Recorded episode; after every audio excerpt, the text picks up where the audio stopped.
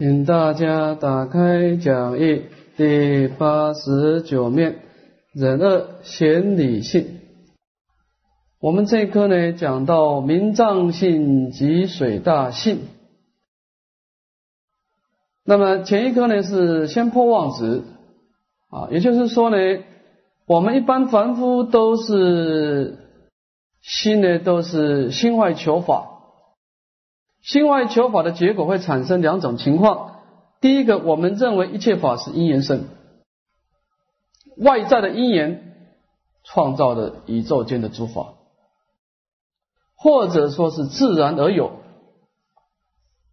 啊，宇宙间是没有理由的，生命只是一个偶然，它自然而生，也自然而灭。啊，所以我们向外攀缘的结果就只有两种：一个是诸法因缘生。第二个就自然都有。啊，那这两个最大的错误都是没有把生命的根源找到，这个就是为什么我们的痛苦永远不能消失，因为我们没有找到痛苦的根源在哪里。啊，所以佛陀必须先破妄执啊，就是说你一切法因缘生啊，是四大和合产生种种的变化。那么，身为一个和合的东西，它每一个东西都应该有一个人生的字体才对啊。但事实上，这个水它也不是从月亮而生，也不从水晶珠而生。那构成和合的字体都不能生，合起来怎么能够生呢？所以这不合道理。我们应该只是说，假借月亮跟水晶珠的和合，把水显现出来。不能够说把它生出来，因为它本来就无生，它只是因缘因缘的显现啊，是这个意思啊。好，那么破妄以后，接下来要显真啊，开显真实的理性啊。这个水是从什么而来的呢？这一下开显这个真实的理性。我们看经文。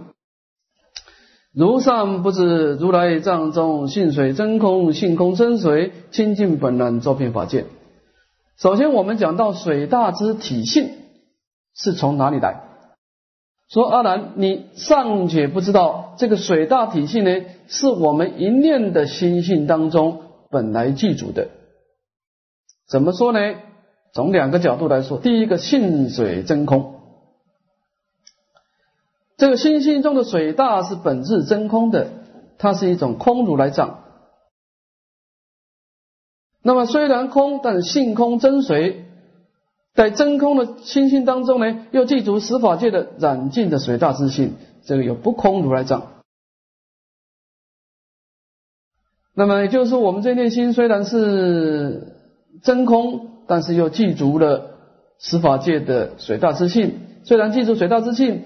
可以本是真空啊，这个讲到性具的思想啊，所以它这个性具啊，是建立在无声的基础之下啊而安立性具的。看性题，清净本然啊，这个水大之相是离一切相的。为什么要离一切相呢？因为这个水不能有固定的形象。你说它一定是像海浪一样的波涛汹涌。那么它固定的波涛汹涌，这个水就不可能产生平静的相状。所以水有无量相，有无量相，所以我们只好说它是离一切相，它没有固定的相状啊。但它可又是周遍法界，你看天堂也有水啊，地狱的众生啊，它也有它热闹的水，各式各样的水都有，十法界都有水的周遍十法界啊，它离一切相即一切法。所以这个地方讲出水大之性呢，是心性本具，是清净本来是周遍法界的啊。讲到这个水大之性，所以像我们讲到水大之用，随众生心应所知量，一处自诸，一处水出，遍法界直，满法界身，身满世间，你有方所行业发现。就是说，水到底是什么阴阳显现？有三个因缘。第一个，我们心性的迷雾。你对事情的看法的迷雾的浅深。第二个，你产生一种什么样的一种染净的正反两面的思想？第三个，你创造一个什么样的善恶业力而显现出来。也就是说呢，众生随在一处呢，来执执持水晶珠，就有一处水显现出来。如果众生在整个法界当中呢，来执持水晶珠，那么整个法界呢，就显现出输水出来。啊，既然能够遍满整个法界流出水来，那这个水怎么有固定的处所呢？它完全只是我们的心量跟业力的显现而已啊！你哪个地方有业力，哪一个地方就显现。天堂有这样的业力，就在天堂显现；你到地狱去，就有地狱显现。它没有固定的方所的啊，完全是由业力决定的啊。我们看忍三的次迷惑，世间无智，或为一言及自然性，皆是世心分别嫉妒，但有言说都是啊。当我们今天去找这个水大的现象的时候，你向外攀岩的时候啊，缺乏回光返照的严顿止观的时候啊，那我们就会认为说，哦，是因缘而生，是自然而有，其实都是一种向外攀岩的一种分别心的嫉妒，而这样的结果，只有言说的相状。你都找不到它真实的意义啊！水从哪里来啊？我想主要的当然就是你的思想。其实我们我们说业力，其实这个是很粗糙的，就是你的一个思考模式而创造了你的生命。所以你最初的灵动就是随众生心应所知量，你的心量、你的智慧的判断力。然后影响你整个生命的现状。我们讲心境决定处境呢。我讲一个一只小蜘蛛的故事。一只小蜘蛛，说有三个人啊，三个朋友啊，在花园中散步。哎，到了一个房，看到一个房子啊，这房子的墙角下有一只小蜘蛛。这个蜘蛛因为肚子饿要去吃东西啊，就由这个墙角要往屋顶上爬。爬到中间的时候呢，它有一片潮湿的墙壁啊，所以它爬到那个地方就掉下来。每次爬到潮湿的地方就掉下来，潮那个蜘蛛又往上爬，一次一次的周而复始。这三个人看到这个蜘蛛的相貌呢，就想到个人的生命，就回光返照，照到自己的生命。第一个人呢，他的心跟这个镜接触的时候，他深深的叹一口气说：“哎呀，这个蜘蛛啊，就跟我一样，一生充满的挫败。你看这个前面的墙角那个潮湿啊，是如此的明显。一生当中啊，劳碌无功啊，我空有无量的才华、能力啊，精神体力啊，但是被挫败啊所障碍。”所以他看到这件事情产生的自暴自弃，反正你你努力也没用嘛，你蜘蛛再怎么爬你也爬不过去嘛，你倒不如放弃好了，反正人生就是这样，充满了挫折，充满了失败，所以我只好选择自暴自弃。这种人一辈子没有希望，来生也是没有希望，因为你的思考模式随众生心因所知量，行业发现，你有这种思考模式。你这种人大概在世间上上等、中等、相都是属于下等人，一辈子就是抱怨、怨天尤人，就这样子。因为你思考模式不能改变，你业力不能改变，你生命的显现就不能改变。我们要知道一个观念哈，每一个人内心都很公平的，你给他什么信息，他就什么显现。心境决定处境嘛。第二种人。他看到这个蜘蛛，他得到一个启示。他说：“这个蜘蛛啊，就跟我一样，生命中充满了挫折。但是呢，其实这个墙壁的潮湿啊，只有中间这一块，他要转个弯的话就过去了。你不一定要执着要从这边走嘛，其他的路可以走嘛，退一步海阔天空嘛。什么事不一定要硬着干嘛？所以他从这个蜘蛛的挫折当中呢。”看到的生命的转机，原来人生是可以有无量的可能性。我可以选择往东往西啊，可以善巧方便来面对我们生命的逆境，所以他从逆境当中看到的转机。很多事情不要直来直往，等待时间阴影是很重要。这是第二种，这种人大概是中等人了，他慢慢有一些方法来处理生命的逆境。第三种人是高等人呢，他看到这个蜘蛛以后，他回光返照。他说：“我身为一只蜘蛛啊，尚且不屈不挠。我今天贵为人生呢，我有多大的潜能没有发挥出来呀？啊，人定胜天呢，我无量无边的潜能，只要我不放弃这些逆境，是算不了什么。他能够从外境呢找到你内心当中的潜能。上等人觉得生命是超之在我。”我只要愿意改变，我的内心改变，外境就改变嘛。心境决定处境嘛。所以我们看到，同样一个蜘蛛去做一件事情，遇到一个逆境，三个人解读不同。第一种人把逆境把它当做是生命的挫败和自暴自弃，这种人一辈子跟失败是划等号的。他的那个随众生心应所质量行业发现的业啊，这个生命体啊不会太美好。第二种人是从挫败逆境当中呢看到的生命的转机，他开始去化解问题。当然他还是被动，但是他能够从被动当中呢去处理障障碍。第三种呢是化被动为主动，啊，从生命的潜能来化解逆境。啊，所以我们要知道啊，其实你今天的生命现象啊，我们不要说从业力而来啊，其实这样讲是很粗啊，就是你的你的思想。所以你平常日常生活，你看到事情，你要经常注意你是怎么想的，这个很重要，影响到你的来生呢。生命不是上帝创造出来，生命是你的思想创造出来的。你有什么想法？你来生就会现出什么相貌出来？我讲实在话，那个听讲很清楚嘛。随众生心，应所知两行业发现嘛。你有什么心态，你就有什么生命嘛。所以我们要读读圣贤书啊，为什么？为啥读圣贤书啊？你就是学习圣人的思想啊。你有他的思想，你就会产生他的行为。你未来就会产生他一个生命的现象了。我们这念心很公平嘛，你怎么去熏习他，他就怎么样显现出来。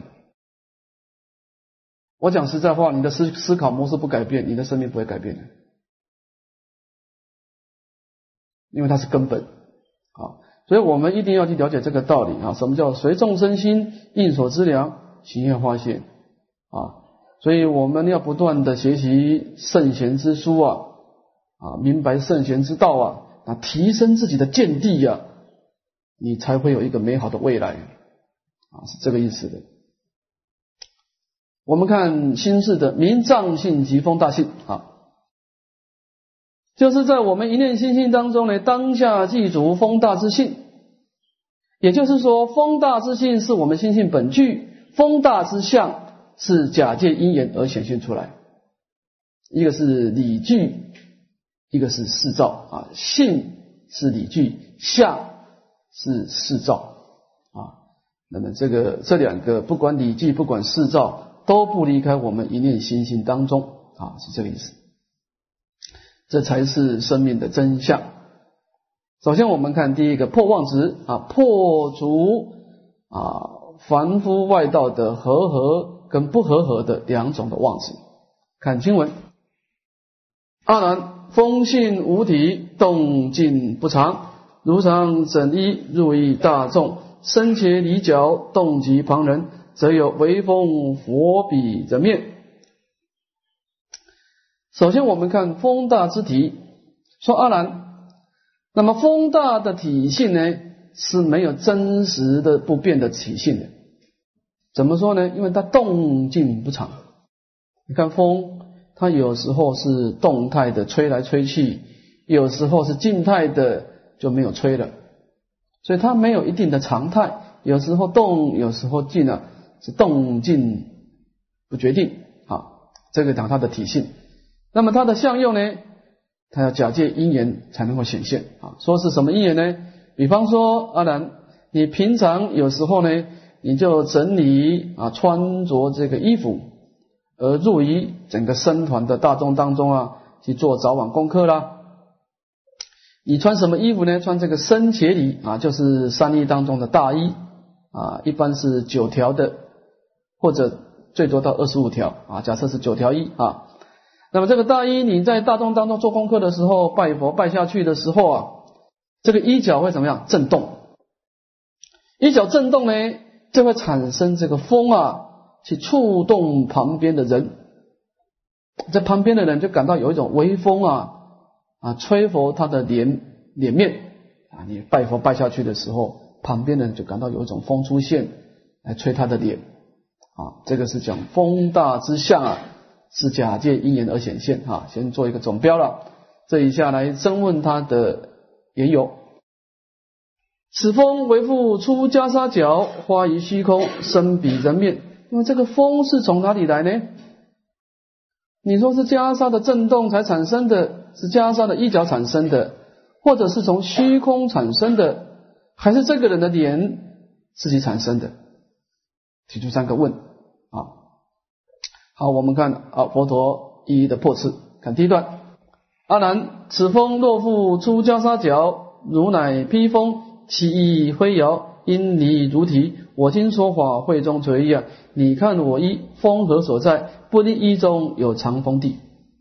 啊，若是假设这个风有它的一个来的字体，这个字体呢是从袈裟而出啊，是从袈裟的衣角而出。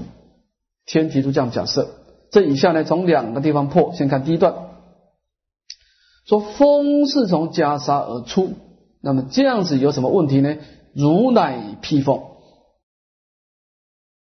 那么你的袈裟当中就具足风大喽。所以你披衣服的时候，就等于披上一一一一件风一样嘛，因为衣跟风是合为一体的嘛，啊，风从你袈裟而出嘛，那么你披这个衣服的时候，就等于是把风披在身上一样嘛，因为衣跟风已经合为一体了。那么这个时候呢，其衣飞摇，风大跟衣服合为一体啊，我们知道风的意思是一个摇动的，所以你的衣服也变成摇动了。那么这样子呢？因你如题了，你今天的衣服是跟风合为一体啊，是摇动的。那么你把衣服穿上你身上啊，这个衣服应该摇来摇去啊，最后应该飞离你的身体才对啊。为什么你衣服还在身在你身上呢？你看我们风啊，吹过来吹过去，吹吹来吹去啊，风是来来去去的。那你衣服在你的身上也应该来来去去才对啊。那事实上不然。我们衣服穿上去，这个衣服就安住在我们色身上，所以你不能够说衣服跟风是合为一体的，不能这样讲。啊，这是第一个。第二个呢，我今说法会中垂，如看我意风何所在？说啊，阿难尊者如果他就产生产生执着，说啊，说啊，其实啊，风跟衣服是一体的，没有错，只是说呢。这个风有时候动，有时候静嘛，啊，它动的时候就出来，静的时候就隐藏起来嘛，啊，提出这个，提出这个这样的一个反向执着，那么佛陀就开始破，他说啊，好，风跟衣服是一体的，它有时候显现出来，动的时候显现出来，它静止状态的时候隐藏起来，那么你应该要去看一看呢，我现在在讲堂当中说话，我穿着一个九衣。我这衣服在法会当中呢，垂下我的衣角。那你们看一看，我这个九条大衣啊，里面藏着风啊。你们找找，从上到下找找看，这个风到底藏在何处？不应该从衣当中呢，还有藏风的处所。你就是整个衣服看遍了，你也看不到它藏风的地方吗？所以你不应该说它静止的状态的时候是藏在里面，不可以这样讲啊。所以风从衣服中出来，这个是不合理的。因为你找不到风的地方啊。看第二段，若生虚空，如一不动，何因无佛？空性常住，风因常生。若无风时，虚空当灭。灭风可见，灭空何状？若有生灭，不明虚空，名为虚空，因何风出？这个风啊，是从虚空当中产生的。这个地方也是用两段来破。看第一段，如一不动，何因无佛？说是风，既然是从虚空产生，那你就不需要假借衣服的震动嘛。那事实上，我们衣服不震动，我们不去拜佛的时候，那为什么没有产生风来吹佛这个对方的脸面呢？只有我拜下去的时候，才会产生风来吹拂对方的对方的颜面呢。所以，既然要假借衣服的震动，就不能说它是从虚空而生啊。这第一段，看第二段，虚空常住，风音常生。那么，既然虚空是恒常存在，那么风也应该经常的吹动才对啊。啊，那么既然记得，既然这个虚空跟风大是合为一体的啊，那么我们风没有的时候，你看我们有时候静止状态啊，风跟虚空是合为一体的，有虚空就有风，有风就有虚空。那么这样子讲，假设没有风的时候，那虚空也应该消失掉嘛？啊，因为这两个合为一体的。没有风就没有虚空嘛？啊，灭风可见，灭空何状？我们在一个没有风的状态，我们尚且还可以看得到哦，感觉得到这个时候没有风。但是有有谁能够看到虚空消灭的状态呢？虚空是无形无相，它怎么能够消灭呢？假若虚空是有生灭的相状，那它就不能叫虚空，因为虚空是不能有生灭变化的相状才对的。啊，那么既然名为虚空，那么它就不能够升起风大，因为风大是有来有去嘛，有时候动态，有时候静态是变化的，但是虚空不能变化啊，所以你不能够说虚空跟风是一体的，所以我们不能说啊虚空产生风大，这个不合理的，因为一个是恒常存在。一个是有来有去，这两个性质是不相符合的。啊。看第三段，若风自身被佛之面，从彼面生，当因佛如啊，正如整意，银河导佛。说是这个风大，是甚至于被吹拂的脸面啊，跟一个人的衣服有没有震动是没有关系。这个人人的脸呐，自己产生风大的，跟别人的衣服没有关系的啊。那么这样子呢？既然这个对方的人的脸呢可以产生风大，那么他的脸能够产生风大，那么他的风应该吹到你的脸才对啊！你跟他当对面站的时候，应该他的风，他的脸产生风嘛，他的风应该吹到你的脸上才对啊！那么为为什么反过来，你衣服震动的时候，你整理衣服的时候，是你产生风去吹到他的脸呢？那跟事实不符嘛？它能够产生风，应该是它产生风来吹你的脸。那么我们反过来是，我们整理衣服的时候，风去吹他的脸，所以这两个跟事实不符了啊。看总结，如整地观，整衣在如面鼻面属彼人，虚空即然不常流动，风自随方，鼓动来迟，风空性格非合非合，不因风性无从自由啊。所以我们应该要很深入的去观察风大从哪里来。比方说，你看我们整理衣服的时候，是从我们这个地方升起的。你看你跟他的互动，你在整理衣服，你在拜佛产生的震动，这个脸是对方的脸，虚空是永远寂然不动的。它根本没有所谓的在那边流动、流来流去的相状。那么这三个东西根本风马牛不相及啊！一个是你的衣服，一个是对方的脸，中间有很多的虚空。那么到底风从哪里来呢？我们可以说风空性格啊啊，风大跟虚空的体性是完全不同的。你看，风是动来动去的一个动态的，虚空是永远保持一种啊一一种不生不灭的相状。风大是有生有灭的相状，这两个体性呢，根本是相违背的。它既不会互相的掺杂合合，也不可能上下结合。那么风大从哪里来？不因风性无从自由，你不能够说这个风是无没有一言自然而生的，也不能这样讲。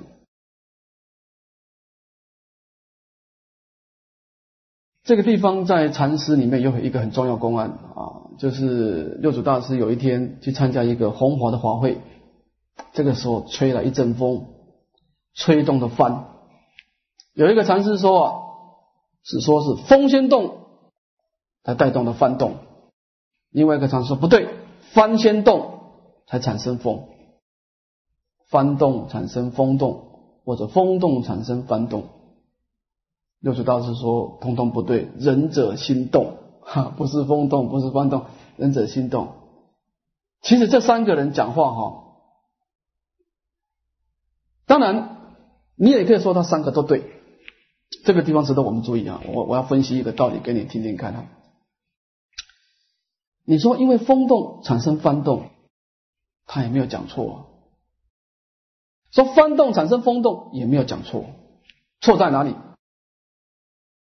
如果你们知道错在哪里吗？错在这两个心外求法，心外求法没有他看到生命的现象。六祖大师讲仁者心动。他看到的整个生命的根源问题在这个地方，这个都是表象。你心不动，风也不会动，帆也不会动。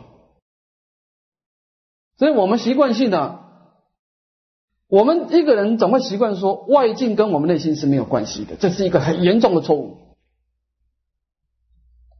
我遇到的一个逆境，我遇到的挫败，我们的心会认为。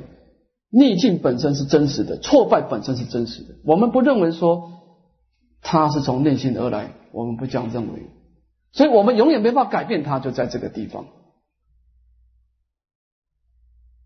你看，我们一辈子有多少痛苦，多少挫折，我们都没法改变，因为我们认为它跟我的心没有关系。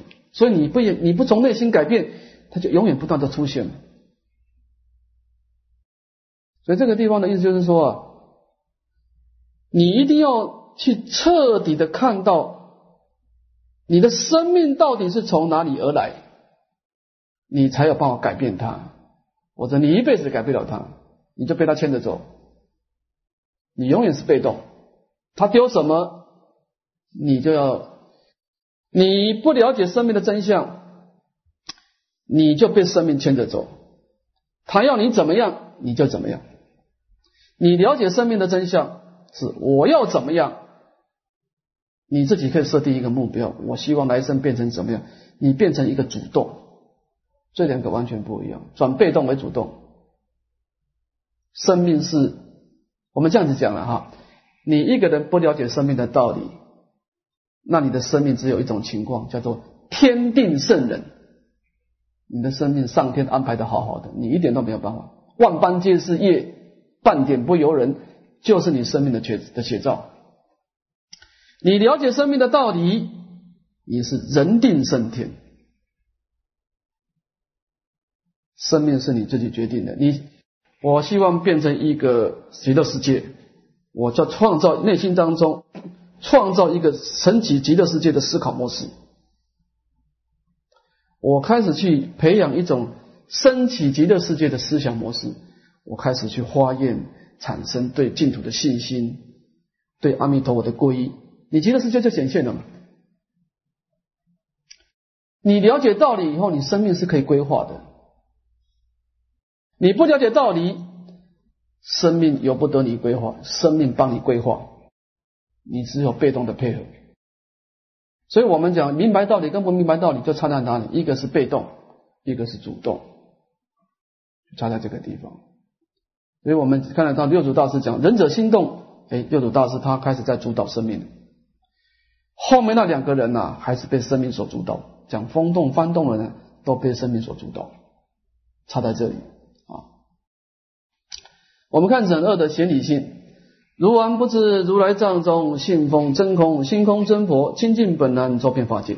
这个地方是讲这个风大之性到底在哪里？它从哪里而来？那么它也不是从衣服而来，也不是从虚空而来，也不是从对方的脸中产生。其实它是从我们一念的如来藏性当中而来，就是我们现前一念心性而来啊。众生本具诸佛所证的现前一念不变随缘，随缘不变的心性中而来。怎么说呢？因为信风真空，风大之性是本质真空的，它是一个空如来藏。所以我们会找到密之了不可得。那性空真风在真空的体性性当中，又本质具足十法界染尽的风大之性，就是它不空如来藏，在一念心性当中具足空跟不空两种如来藏，在一念心性当中法而具足。你说它有，你找不到它的存在；你说它没有。它又有这样的一种啊潜伏的功能在那个地方存在，就这个意思啊。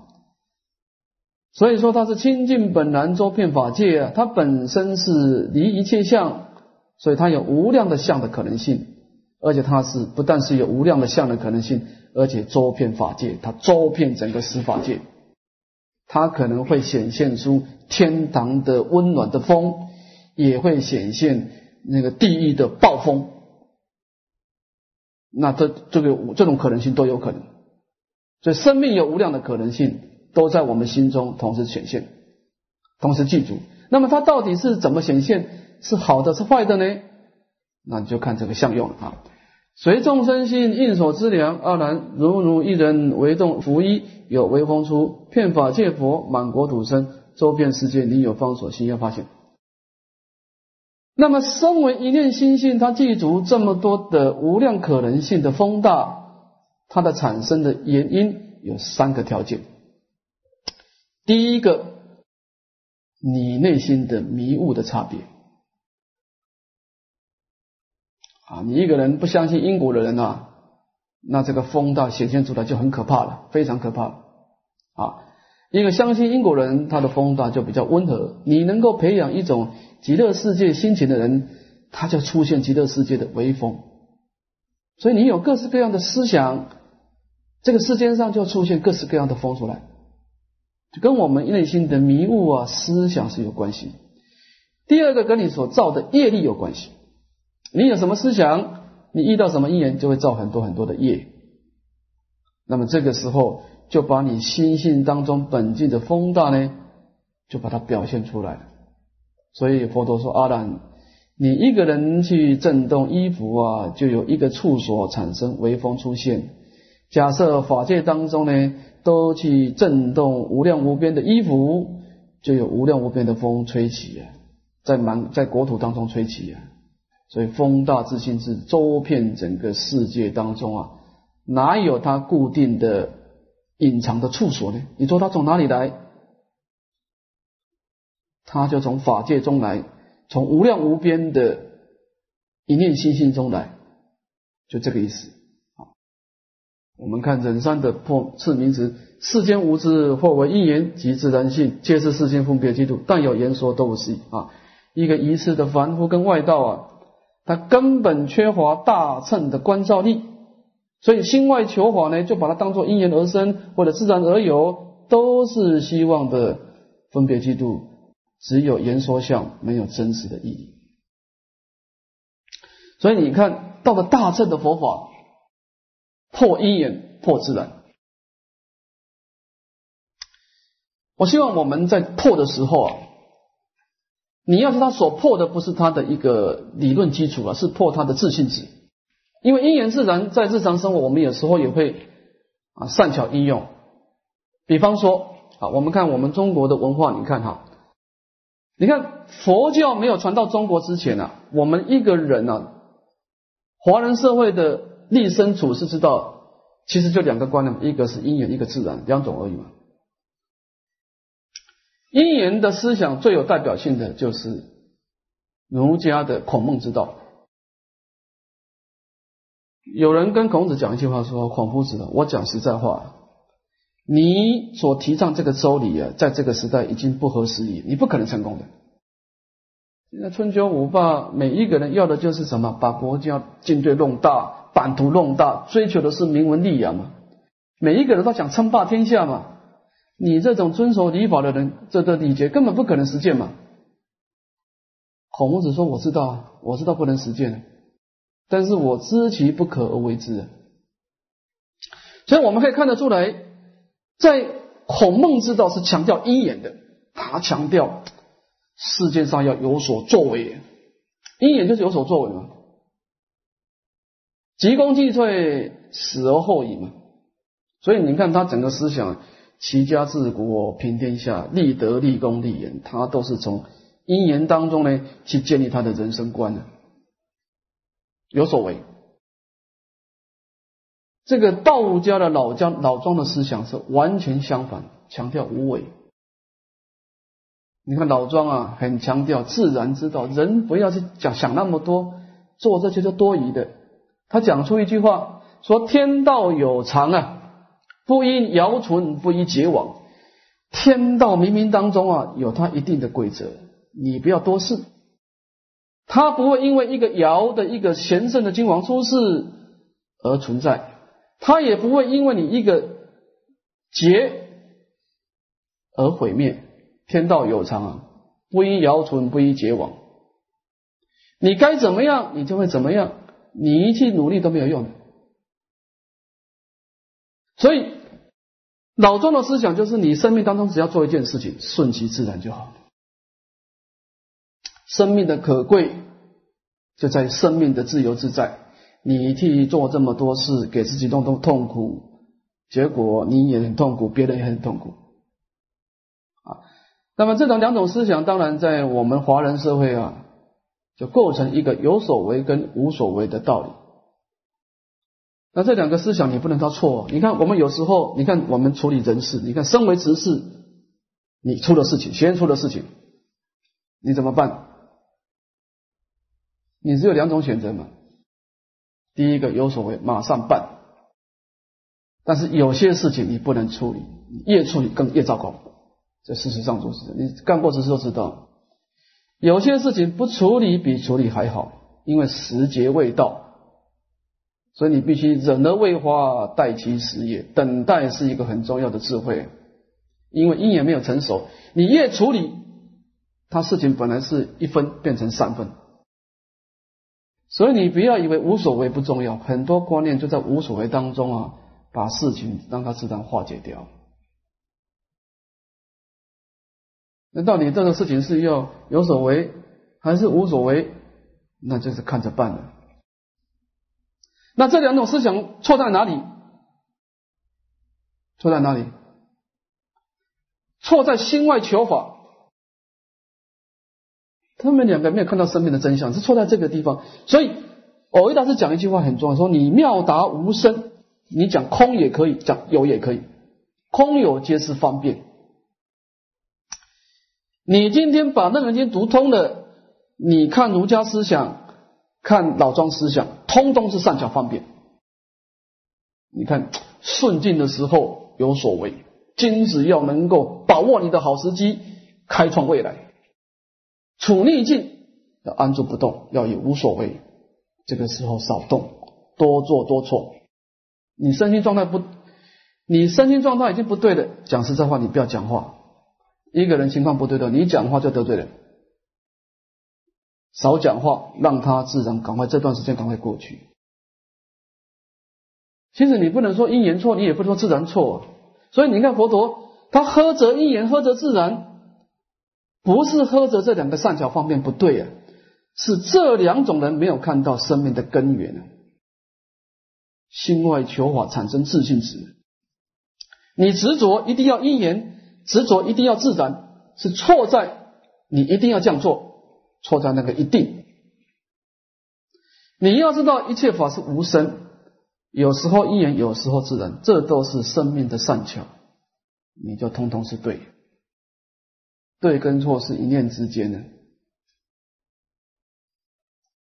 所以你要会读书的人啊，你把《楞严经》读通了，世间法就是佛法。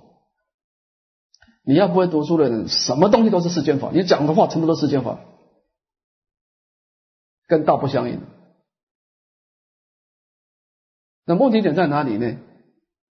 问题点你要知道生命从哪里而来，你知道这个根本以后，那你在整个生命过程当中啊，你就知道。你有一个目标，那这个过程当中啊，任何人的智慧、圣贤之道，都是你一个善巧方便的法门。所以我们一定要把这个根本问题参透啊，就是你从什么地方来，这个关键参透了，所有的世间的学问，你都可以善巧应用，妙达无生。说空说有皆是方便，说一言说自然都是方便，啊，是这个意思啊。好，那么我们今天呢，就到这个地方啊。向向文长复再来日，回向